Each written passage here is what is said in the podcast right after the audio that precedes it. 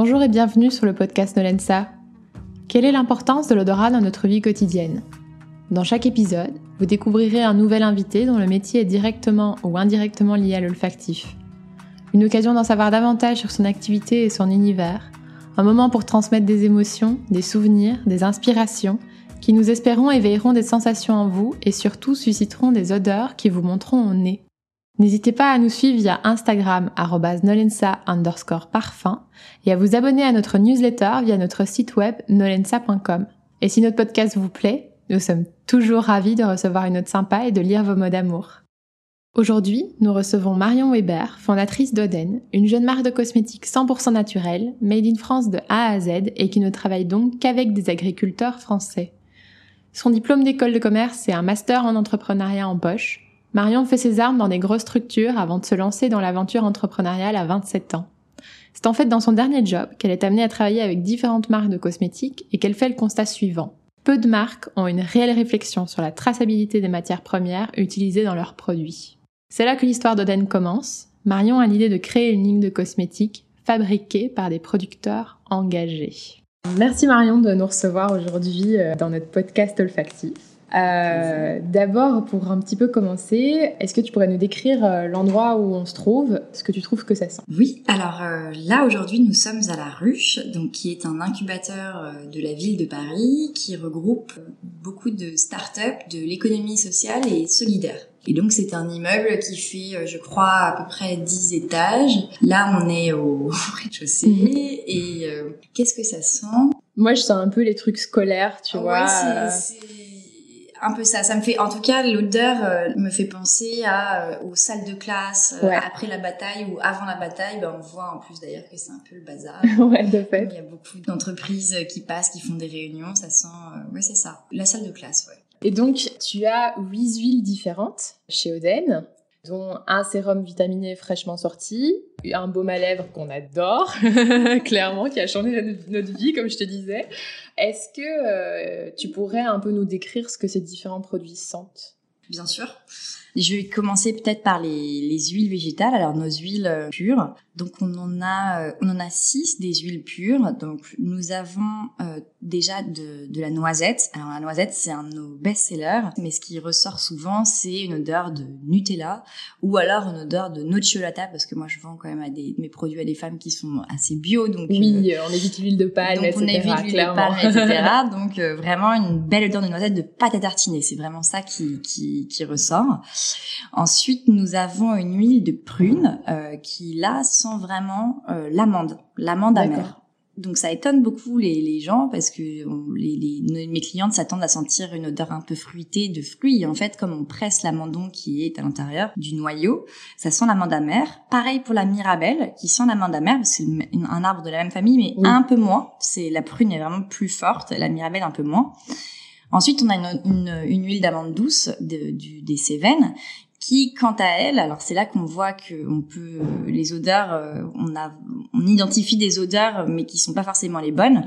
Notre huile d'amande douce, elle a une odeur d'amande grillée, pas du tout cette odeur d'amande amère, et donc ça donne des odeurs euh, qui n'ont qui n'ont rien à voir. On a ensuite une huile de d'onagre. Donc là, notre huile d'onagre, je dirais qu'elle est, c'est une odeur assez neutre, même si elle ne l'est pas totalement. euh, C'est celle qui a, disons, l'odeur la moins forte. Et là, c'est plutôt une odeur de graines. Et enfin, une huile de bourrache. Et alors là, c'est notre huile, disons, avec l'odeur la plus végétale, une, une odeur euh, herbacée, un peu de foin, d'herbe, d'herbe coupée. Ça, c'est pour les six huiles pures. Ensuite, on a donc sorti une huile pour le corps qui est un mélange d'huile d'amande douce, d'huile de carotte et d'huile de calendula. Et là, on a ajouté un parfum naturel avec un- une base de, fleurs, de, de et euh, une petite note de vanille. Pour un côté un peu cocoon, justement, quand tu mets ton huile sur le corps. euh, Exactement, voilà. pour que ça laisse un petit parfum léger, Ouais. parce que par contre, c'est vrai que l'odeur du macérat de carotte et du calendula était pas forcément euh, très agréable. Et pour le corps, autant pour le visage, on veut pas mettre de parfum, pour le Mm. corps, on ça, on, trouvait ça plus sympa de mettre un parfum. Et enfin, le petit dernier donc dont tu parlais, c'est le sérum vitaminé à l'argousier. Alors là, c'est assez intéressant. Donc on a mis une base d'huile de cerise et d'onagre qui ont des odeurs plutôt neutres, à laquelle on a rajouté une huile très rare en France qui est l'huile d'argousier. Et l'argousier a une odeur légèrement épicée. Donc ce, donc ce sérum, il a une odeur, la première odeur c'est fruité, mais derrière il y a vraiment des notes d'épices un peu poivrées qui se dégagent. D'accord. Et puis alors après, du coup, le, le baume, euh, le baume à lèvres qui a vraiment cette odeur noisette, euh, praline. Euh, et voilà. Alors qu'on a envie de manger, quoi. Complètement. Et ce qui est intéressant avec ce baume-là, c'est qu'on voulait surtout pas mettre de parfum dans celui-là, enfin de parfum naturel ou synthétique, parce qu'on veut on veut pouvoir dire qu'on peut l'avaler en toute sécurité et on voulait on voulait que les enfants puissent l'utiliser sans sans problème. Et donc on a travaillé ce baume euh, de manière artisanale pour essayer de garder l'odeur et de notre huile de noisette et notre et de notre huile d'amande qui sont dedans. Et on a semble-t-il réussi à conserver l'odeur de l'odeur naturelle de l'huile de noisette parce ah que euh, il a plutôt, il a pas mal de succès effectivement. Euh. Et du coup, est-ce que tu as déjà eu des retours de tes clientes euh, de comment elles, elles perçoivent les produits olfactivement? Oui, tout à fait. Alors moi j'ai plusieurs types de clientes, une typologie de clientes, mais il y en a beaucoup qui utilisaient déjà des huiles végétales et qui, en passant aux huiles Oden, ont été assez émerveillées, notamment d'un point de vue olfactif. Parce que ce qui se passe aujourd'hui avec les huiles végétales, c'est que la plupart sont souvent raffinées, comme elles viennent du bout du monde, et dans le raffinage, ben, on enlève les propriétés, mais on enlève aussi l'odeur des huiles, et donc euh, et donc elle redécouvre vraiment les odeurs des huiles. Par exemple, l'huile d'amande douce, euh, la plupart du temps, c'est vrai que c'est une huile qui est complètement désodorisée, qui n'a pas d'odeur. Là, euh, elle redécouvre en fait les, les, les, odeurs véritables des huiles fraîchement pressées. Et donc toi, du coup, comment toi tu les perçois olfactivement? Pas euh, de prime abord, mais vraiment parce que tu as déjà pas mal bossé dessus, donc tu as dû en avoir plein le nez à un moment donné. Bien sûr. comment est-ce que toi tu les perçois aujourd'hui ces huiles alors moi, c'est toujours, en fait, c'est, ça a été une vraie découverte aussi pour moi de, d'utiliser euh, pour le soin du visage ces huiles, euh, ces huiles végétales. Et euh, c'est toujours un plaisir pour moi de, déjà, j'en utilise, disons, une différente chaque semaine pour alterner. Et chaque fois, cette odeur brute de l'huile m'apporte vraiment un, du plaisir parce que je trouve ça merveilleux qu'on puisse obtenir de manière complètement naturelle ce, ce type d'odeur, que ce type d'odeur soit en fait dans la nature et d'une manière très simple qui est juste de presser des graines ou des noyaux, on en a un liquide qui est cette euh, cette consistance et surtout ces odeurs qui sont brutes mais euh, très agréables. Je veux dire l'huile de noisette par exemple en plein hiver ou l'huile d'amande, c'est un vrai plaisir que de les appliquer. C'est vraiment un des odeurs cocooning, mm, c'est le mm, mm. terme un peu euh, à la mode en ce moment. bien sûr. mais mais c'est vrai, c'est c'est tout à fait tout à fait agréable. Ouais, on rentre en plus en plein dedans avec euh, la neige qui nous tombe là aujourd'hui. Euh, voilà, un 20 novembre. Exactement. Et, euh, et c'est intéressant de voir. Moi aujourd'hui, c'est vrai qu'après avoir utilisé ces huiles pendant bah, plusieurs années déjà, j'ai beaucoup de mal à réutiliser des crèmes, par exemple, au parfum synthétique ah très puissant. C'est, je crois que là, je pourrais pas faire de retour en arrière. C'est plus possible. Carrément. C'est justement une conversation qu'on avait hier euh, avec Anaïs parce que euh, on a on a testé une crème euh, comme ça et on s'est dit impossible à remettre ce, ce genre de crème super parfumée.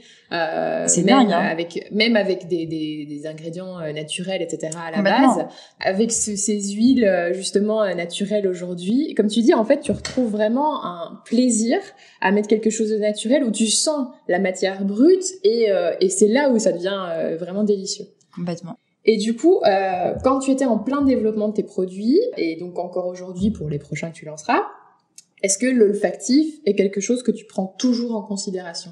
Alors oui, bien sûr. Euh, dès le départ, parce que on peut pas oublier dès que je développe des produits le fait que les, les clientes, il y a beaucoup de femmes et d'hommes d'ailleurs, qui euh, se font une idée du produit juste à l'odeur. Donc euh, c'est c'est super c'est super important. Et d'ailleurs j'ai fait tester, je fais tester euh, régulièrement à beaucoup de femmes des de nouvelles huiles végétales et souvent j'ai des réflexions du, du type oh, ouais, ça sent naturel, c'est naturel, ça c'est sûr, mais je pourrais jamais mettre ça sur ma peau. Donc, euh, donc j'y fais attention, mais j'ai appris aussi à ne pas y faire trop attention mm. non plus.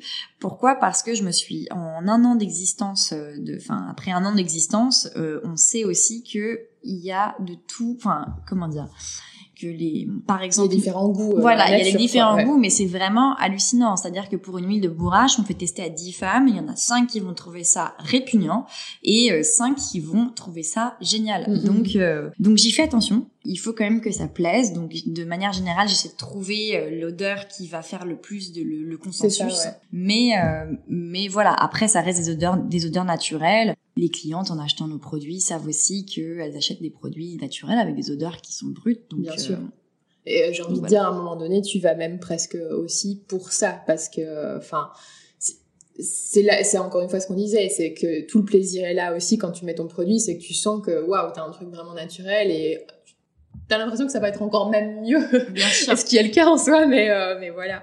Et, euh, et donc tu parlais des hommes parce qu'il y a des hommes aussi euh, du coup qui utilisent tes produits. Tout à fait. Et comment ils réagissent eux? Alors, on a des hommes, par exemple, moi, un de mes meilleurs clients, c'est vraiment il y a un, un homme qui, qui me commande de l'huile de noisette tous les mois. Je pense aussi à mon copain qui lui ne se mettait s'appliquait pas du tout de produits euh, avant que je lance Oden et qui depuis que Oden est lancé se met des huiles régulièrement. Et euh, lui et ses amis et on voit que euh, eux ils, s'orientent vraiment vers les odeurs assez fortes. C'est-à-dire bah ils aiment beaucoup noisette ou prune qui a une odeur d'amande assez prononcée. Derrière l'huile de nacre ou l'huile de bourrache qui ont des odeurs beaucoup plus neutres végétales plus subtiles ça les ça les intéresse pas du tout. Eux ils veulent une odeur enfin plus l'odeur est forte mieux euh, mieux c'est. Et donc ils auraient même tendance à aller plus vers l'huile à une certaine odeur que l'huile qui a un certain effet euh, pour leur peau. Complètement. Moi, j'ai l'impression que vraiment, le, pour eux, l'odeur, c'est euh, c'est c'est super c'est super important, plus que plus que l'effet de plus que l'effet de l'huile, ouais. Que les propriétés de l'huile. Ah ouais, c'est marrant. Mm. Pour passer un peu à, à la partie euh, vraiment sourcing euh, de tes matières premières, mhm. euh, donc c'est vraiment quelque chose à laquelle tu fais attention dans la manière dont tu les sources. Euh, donc tu es d'ailleurs en relation directe, si je me trompe, avec des agriculteurs français. Tu y passes du coup pas mal de temps, je suppose, avec eux. Tout à fait. Est-ce que dans tous ces différents endroits où tu vas sourcer tout ça, il y a des odeurs qui t'ont marqué? Alors euh, oui, oui, bien sûr. Euh, là, par exemple, cet été, je suis allée visiter trois de nos agriculteurs partenaires. Et on a commencé par Daniel, euh, Daniel qui habite dans le Berry et qui cultive l'onagre et la bourrache. Et qui transforme lui-même en huile sur sa ferme ensuite. Et donc, on a visité ces champs d'onagre et de bourrache. Alors, l'onagre, ni l'onagre ni la bourrache n'ont d'odeur vraiment parfumées, ce sont pas des plantes à des fleurs à parfum, mais se balader dans les champs, euh, oui, dégage. Il y avait cette, il y avait cette odeur assez, euh, cette odeur euh, d'herbe, de foin, parce que euh, il y a des champs tout autour avec des agriculteurs qui récoltaient, qui cultivaient. Il y avait, il y avait du blé et d'autres. Oui, donc il y avait vraiment des sillages comme ça. Voilà, et donc il y avait beaucoup de sillages de euh, d'odeurs estivales, d'odeurs estivales, de d'herbes coupées, de, de foin. et ensuite, quand on se rendait sur sa ferme, là, il y avait ces odeurs de graines parce qu'il nous a montré tous les là l'endroit où il stockait ses graines. Et c'est vrai que les graines ont une odeur aussi Bien particulière, assez chaude, piquante même. Et ensuite, il a pressé les graines pour en faire de l'huile devant nous dans une petite presse. Et donc là, une nouvelle odeur qui arrive, bah, c'est l'odeur euh, alors brute, brute de chez brute avant le filtrage parce que nos huiles sont quand même filtrées sans solvant mais sur papier mais elles sont filtrées.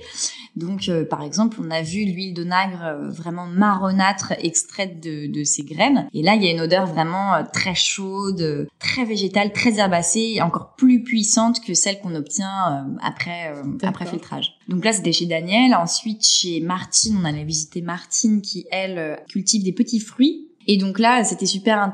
Là, euh, plutôt des odeurs, je dirais de. Alors, moi, je pense tout de suite à des odeurs de brioche parce que elle nous avait installé le petit déjeuner au milieu de son du petit champ en fait dans lequel elle cultive. et donc, euh, elle était allée chercher des brioches et du pain de la boulangère juste à côté. C'est un tout petit village où tout le monde se connaît. Et euh, donc, on a mangé, on a mangé tout ça et elle nous faisait tester. Elle, en fait, elle fait des confitures. Et moi, je depuis depuis une dizaine d'années, et moi, je récupère en fait les pépins et les noyaux des fruits euh, qu'elle utilise pour faire des confitures. Et donc, il y avait aussi toutes ces odeurs très acidulées de ces confitures avec du cynorhodon, il y avait de la confiture d'ortie, il y avait des, des, plein de petits fruits tombés dans l'oubli, de la nefle. Et tu les as goûtés ces confitures? Ah, j'ai tout goûté, j'ai tout goûté, tout est tout est super bon, surtout que tout est excellent pour euh, excellent pour la santé. Le cynorhodon, on travaille dessus avec elle parce que c'est un fruit qui euh, qui est tombé dans l'oubli et qui contient presque deux fois plus de vitamine C qu'une orange. Donc euh, ouais, tout est super bon.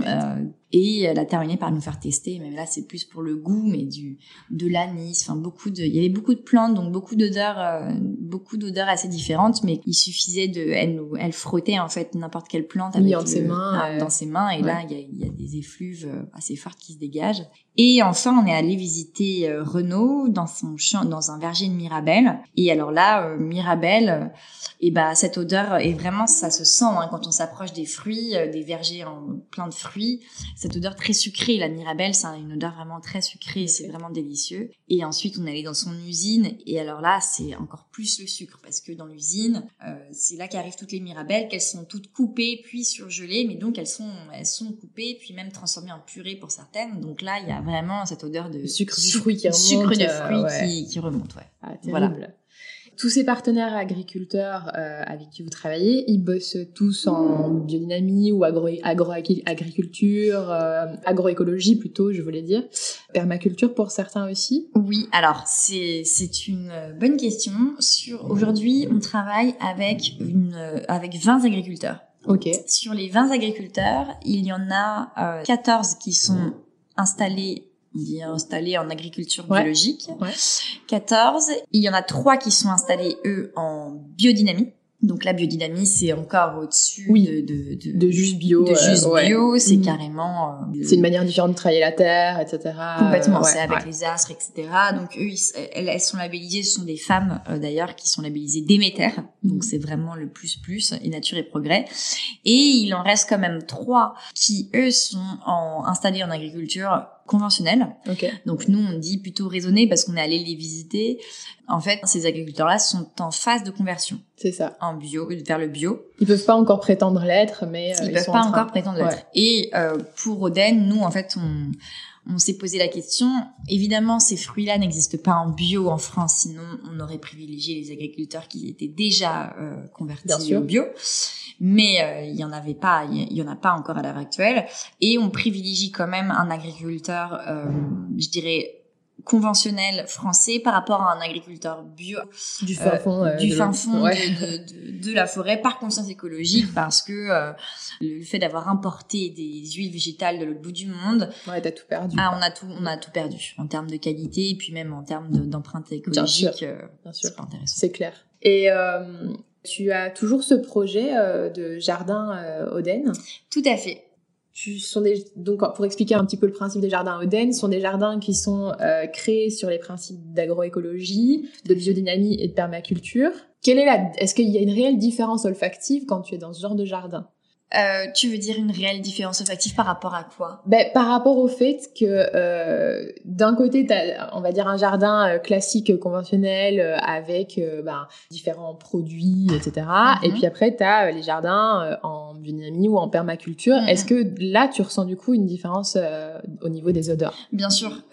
donc nous, effectivement, on va ouvrir ce jardin, on espère cet été, pour sensibiliser les gens à l'agriculture en biodynamie, agroécologie, permaculture, qui sont des trois termes hein, qui regroupent un peu. Oui. Ce sont des, il y a des, des, des petites différences. Des petites mais différences, ouais. mais globalement, c'est vraiment travailler avec la nature, en s'aidant des plantes et pas contre. Donc évidemment, sans, sans pesticides, sans engrais chimiques, sans, sans intrants, comme on dit en, en, agriculture. Et aussi sensibiliser les gens à la cosmétique naturelle, à leur montrer euh, comment on passe d'un noyau ou d'une fleur à un hydrolat et à une huile végétale. Et euh, il y a une vraie différence effectivement entre un jardin cultivé en biodynamie et un jardin qui ne l'est pas.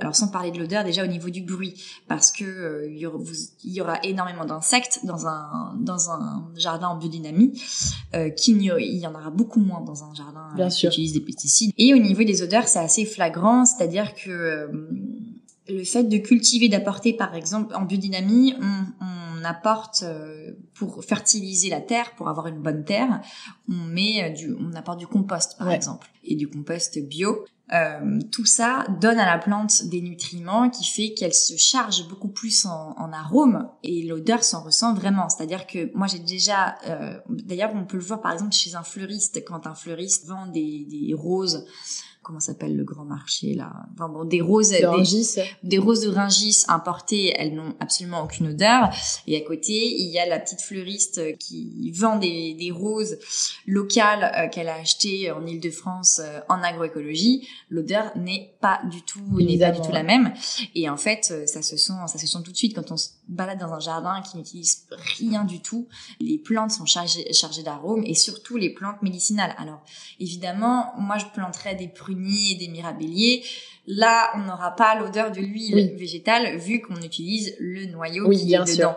Mais par contre, euh, on l'aura tout à fait pour les, on l'aura pour les hydrolats par exemple, donc pour la rose, le géranium, pour toutes les fleurs.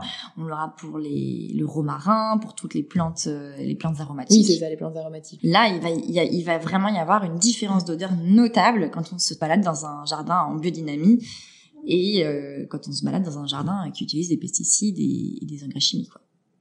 Pour passer un peu euh, à la partie euh, plutôt de ton quotidien et l'odorat dans ton quotidien, est-ce qu'il y a des moments importants olfactivement dans ta vie de tous les jours, qui soient conscients ou inconscients? Type le matin, est-ce que bah, l'odeur qui va en fait te réveiller, est-ce que ce sera l'odeur du café? Tout à fait. Alors euh, moi le matin, euh, déjà j'ai une habitude, euh, j'ai une habitude qui est que je me lève, je vais tout de suite à la salle de bain et je me spray sur mon visage un hydrolat. Ok. Un hydrolat toujours de fleurs françaises, euh, toujours euh, toujours bio. Alors ça varie selon euh, les hydrolats que je teste. Là en ce moment, j'utilise le prochain le prochain produit qui va sortir, donc qui est le premier hydrolat d'Oden. Et donc voilà, c'est l'hydrolat qui me réveille. Donc parfois j'utilise un hydrolat de rose de Damas. Donc là il y a cette odeur assez forte, puissante de la rose de Damas. Parfois c'est la menthe poivrée. Donc là cette odeur, une forte odeur de menthe poivrée. Ou parfois une odeur de bleuet. Ça c'est plutôt pour le soir par exemple. Là c'est un peu moins euh, un peu moins agréable comme odeur, mais ça a une odeur assez assez typique. Et ensuite tant que l'hydrolat est euh, sur mon visage, je m'applique, j'applique immédiatement une huile. Donc, euh, et mes huiles ont des odeurs. Par exemple, en ce moment, c'est l'argousier. Donc là, je, je, je spray l'hydrolat, puis j'applique l'argousier qui a cette petite odeur épicée. Donc je me réveille euh, déjà avec les odeurs de mes huiles. D'accord. Ensuite, euh, j'avoue que je me mets à mon bureau et je me fais un café. Et là, c'est vrai que l'odeur du café, elle est euh, elle est devenue euh, réconfortante, je crois, pour moi euh, aujourd'hui. Pourtant, j'aimerais bien à terme essayer d'arrêter le café et de passer, euh, passer au thé. Mais vraiment, l'odeur du café, surtout quand il commence à faire froid comme ça au mois de novembre, là, c'est une odeur cocooning aussi, je trouve. odeur du café, et puis je fais griller mes tartines. Et alors ça, vraiment, l'odeur des tartines grillées, ça me replonge, c'est une odeur qui me replonge tout de suite, immédiatement en enfance, avec ma mère qui ne laissait jamais partir à l'école avant d'avoir mangé des tartines grillées avec du beurre. Et donc, il y a vraiment euh, cette odeur de tartines grillées et après même l'odeur du beurre demi-sel. Qui a un peu fondu sur ta tartine grillée. Un, peu, un peu fondu sur la tartine. Donc, euh, ça, c'est vraiment les odeurs, euh, les odeurs du matin. Ensuite, bah, se passe la journée où la journée non, enfin, je pense pas avoir de être face à des odeurs particulières, enfin, des odeurs récurrentes dans la mhm. journée, si ce n'est celle de mes huiles oui, bien je travaille sur de nouveaux produits. Et, euh, et le soir, par contre, euh, le soir, par contre, oui, dans ma routine de démaquillage, en fait, c'est là qu'il y a des nouvelles odeurs qui apparaissent parce que je me démaquille avec des huiles ou des laits. Euh, souvent avec des odeurs soit d'huile essentielle, soit naturelle. Donc là, il y a de nouveau, de nouveau ces odeurs naturelles, je dirais, avec euh, un hydrolat derrière, toujours euh, ces, ces, odeurs de plantes euh, qui sont assez omniprésentes. Y a-t-il un lieu dans le monde dont l'odeur t'a particulièrement marqué Oui, alors sans hésitation, ce serait ce serait l'Inde. Euh, j'y suis allée euh, il y a quatre ans avec mon copain pendant un mois et on a voyagé à moto en fait pendant on a ah fait le tour euh, tour du Rajasthan à moto. Et là vraiment dès la descente de l'avion c'est c'est prenant c'est limite violent quoi. Moi j'ai trouvé que c'était une une expérience olfactive très violente, positive, hein, mais, mais, mais violente. Parce, parce qu'il se passe quoi du coup? Tu, sors de l'avion et qu'est-ce qui t'arrive là dans le Il se passe quoi? Et en fait, il arrive que on se dit là, on se dit, en fait, moi, la, réaction que j'ai eue vraiment quand je suis descendue de l'avion et que je suis arrivée à Delhi, vraiment dans la vie, dans la mhm. capitale, c'est ah mais nous, on est, on, est, on a à Paris, on a une odeur qui est complètement aseptisée parce que là, il se passe que c'est un déchaînement d'odeurs, donc évidemment énormément d'épices, du cumin, ouais, du, des, curry, énormément d'épices, mais aussi euh, l'odeur des gens euh, qui, les, bah voilà, les gens mangent aussi énormément d'épices, euh, il fait très chaud, se balade, donc il y a une odeur, euh, une odeur corporelle en fait que nous on, on, on sent pas du tout. on est tous habillés avec des, couches et des couches de vêtements, bien sûr, et, et on n'est pas et on n'est pas aussi collé qu'on pourrait l'être comme des dans, des grandes villes en Inde. Et donc c'est surtout la cuisine en fait, hein, on le voit dans les dans c'est les étals de cuisine, d'épices, etc. Et puis aussi il y a le fait, il y a cette odeur qui est très surprenante, qui est aussi une odeur de, oui, une odeur qui n'est pas aseptisée. C'est-à-dire que là, euh, les gens aussi jettent beaucoup de choses. C'est assez oui, sale. C'est ça. Dire, hein. C'est ça. C'est par rapport à Paris, c'est oui, en soi, c'est ville assez sale. Assez sale, ouais, c'est clair. Beaucoup de choses traînent. il fait super chaud, donc il y a des choses qui traînent et qui oui, il y a des espèces de vapeurs comme ça qui ressortent de, bah, comme tu dis, genre de déchets et des choses comme ça. Euh, et, tout ça se mélange et euh, tout ça se mélange et, donne des odeurs mais vraiment détonnantes et très surprenantes et euh, je pense déstabilisantes pour un, un, Européen occidental. voilà, un occidental qui n'a qui n'a jamais trop voyagé. Bah, en Inde parce qu'après voilà oui ouais. parce que ensuite je suis allée en, je suis allée en Chine et j'ai fait un tour d'Asie hein, donc je suis allée dans pas mal d'autres pays où chaque pays a des odeurs vraiment typiques, mais vraiment l'Inde, c'était marquant pour ça. Et c'est-à-dire que même nous, en revenant d'Inde, euh, plusieurs semaines après, je sentais, j'avais, je gardais l'odeur, mais, mais notamment parce que j'avais mangé plein de choses, j'avais rapporté de l'encens dans mes valises, mes vêtements, j'avais pas encore lavé tous mes vêtements, j'avais rapporté des vêtements qui étaient vraiment imprégnés de ces odeurs indiennes, quoi. T'as continué à voyager pendant un petit temps comme ça. ouais, exactement. Et, euh, et d'un point de vue euh, enfance, euh, est-ce que tu as un souvenir olfactif vraiment pareil en enfance qui t'a marqué particulièrement? Oui, tout à fait. Et c'est un souvenir qui me, en fait, c'est quelque chose qui me, qui me marque encore. Et j'en, et j'en discutais avec mon copain la dernière fois. C'est, euh, moi, j'ai toute ma famille du côté de ma mère qui habite en, en Bretagne, euh, à Piriac-sur-Mer. Et donc, c'est un petit village qui est vraiment sur la côte. Et cette odeur-là, vraiment, euh, de quand je suis sur la côte, des embruns, c'est vraiment ça. Les embruns de Piriac-sur-Mer, ça c'est quelque chose qui m'a marqué depuis ma, mon enfance et qui continue de me marquer à chaque fois que j'y vais. Et j'y vais de manière euh, très régulière. Et euh, c'est une odeur qui est très ressourçante pour moi. T'en as même presque besoin euh, une fois tous les instants. C'est-à-dire que ça, ça agit vraiment comme un... Un rebooster. Un, un, rebooster, ouais. C'est assez hallucinant. Alors, il semblerait que ce soit pas lié uniquement à l'odeur, que près, être près d'un océan, j'ai lu ça il y a pas longtemps, quand on est près de l'océan, c'est chargé d'ions négatifs qui apportent de l'énergie. Mais moi, j'identifie vraiment ça à une odeur, l'odeur des embruns, l'odeur de de l'air pur, de l'air qui, est au-dessus au-dessus de, de, la mer, quoi, de, de l'océan. Et ça, c'est vraiment une odeur euh, et tu dirais que cette odeur en particulier euh, a un impact aujourd'hui sur la manière dont tu fais certaines choses? Tout à fait, elle a un impact euh, au quotidien dans le sens où euh, moi, quand je justement de sentir cette odeur, de sentir la différence qui d'odeur qu'il y a par exemple entre Paris et Piriac-sur-Mer, me fait penser que je ne pourrais pas rester toute ma vie travailler à Paris parce que moi j'ai besoin de ces odeurs-là, j'ai besoin d'être proche de la nature, mhm. d'odeurs euh, brutes, d'odeurs vraiment naturelles. Et en fait, euh, si j'allais pas de, de, manière régulière, par exemple à Piriac, je me rendrais pas forcément compte qu'on qu'il y a plus ces odeurs-là. Oui, c'est ça. Mais euh, mais ce, ce, le fait d'aller visiter mes agriculteurs partenaires partout en France et d'aller régulièrement à Piriac me fait prendre conscience qu'on n'a pas ces odeurs-là à Paris et que moi, oui, ça me manque et donc je travaille sur Oden aussi pour pouvoir aller m'installer dans un lieu à la campagne. Et ça, c'est l'objectif vers lequel vraiment je tends euh, et développer des très grands jardins botaniques, notamment avec de nombreuses plantes françaises tombées dans l'oubli pour trouver de nouveaux parfums, par exemple, une nouvelle huile. Trop chouette. Alors donc, comme tu sais, euh, un des principes de cette interview, c'est de faire sentir euh, en direct des matières premières à l'aveugle. Et donc euh, après, bah, de, pas spécialement d'essayer de deviner ce que c'est, mais simplement de voir euh, quelle est euh, notre réaction et, mhm. et, et, voir un peu ce qu'on en pense. Donc devant toi, tu as 10 matières premières. Tu ne vas pas toutes les sentir sur toi parce que sinon tu seras saturé. Mais euh, tu vas en choisir 4. Et donc, tu, comme je te disais, tu les sentiras à l'aveugle et, et de là, on verra ce qu'on, comment on réagit.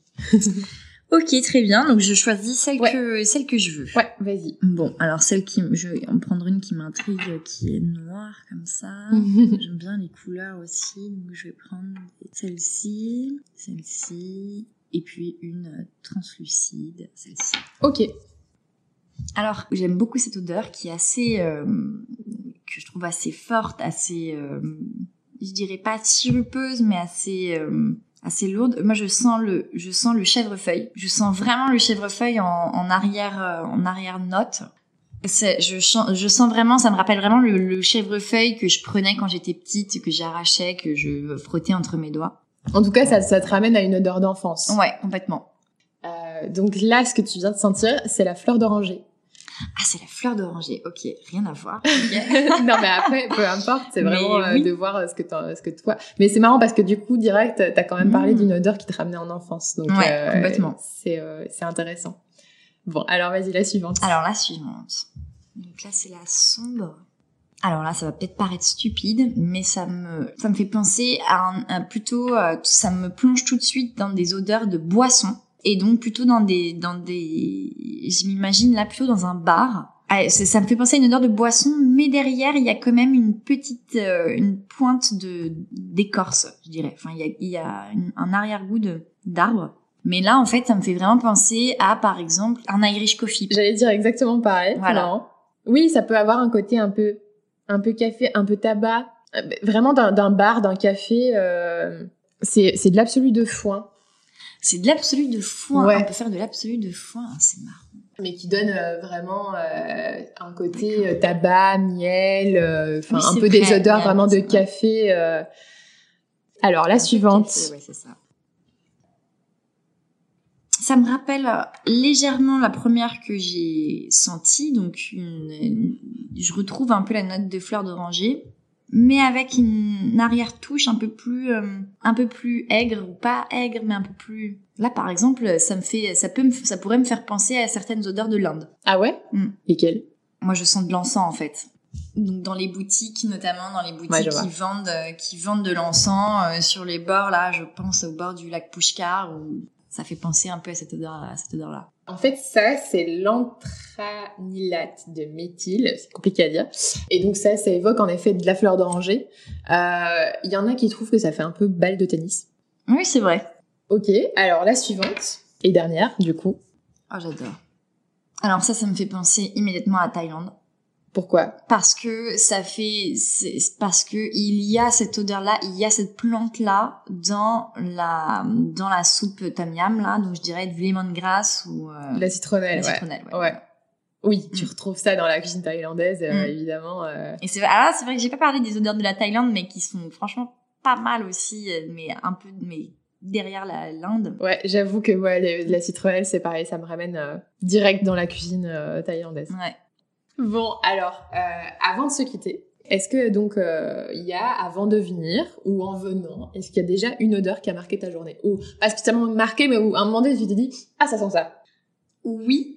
Que Alors, il y en a deux, il y en a deux, mais si je peux en dire deux, il y en a une qui est plutôt agréable, je dirais que c'est la pluie, c'est-à-dire que je m'y attendais pas du tout et ce matin en sortant euh, il pleuvait et donc il y a toujours cette odeur. Moi j'adore l'odeur de la pluie où que ce soit, même à Paris, qui fait remonter un peu, qui donne un peu une impression d'une odeur chaude, un peu. Euh. Donc ça c'était plutôt sympa. Et par contre euh, après je suis rentrée, je suis rentrée dans le métro et là. Et là c'était. et là c'était beaucoup moins sympa.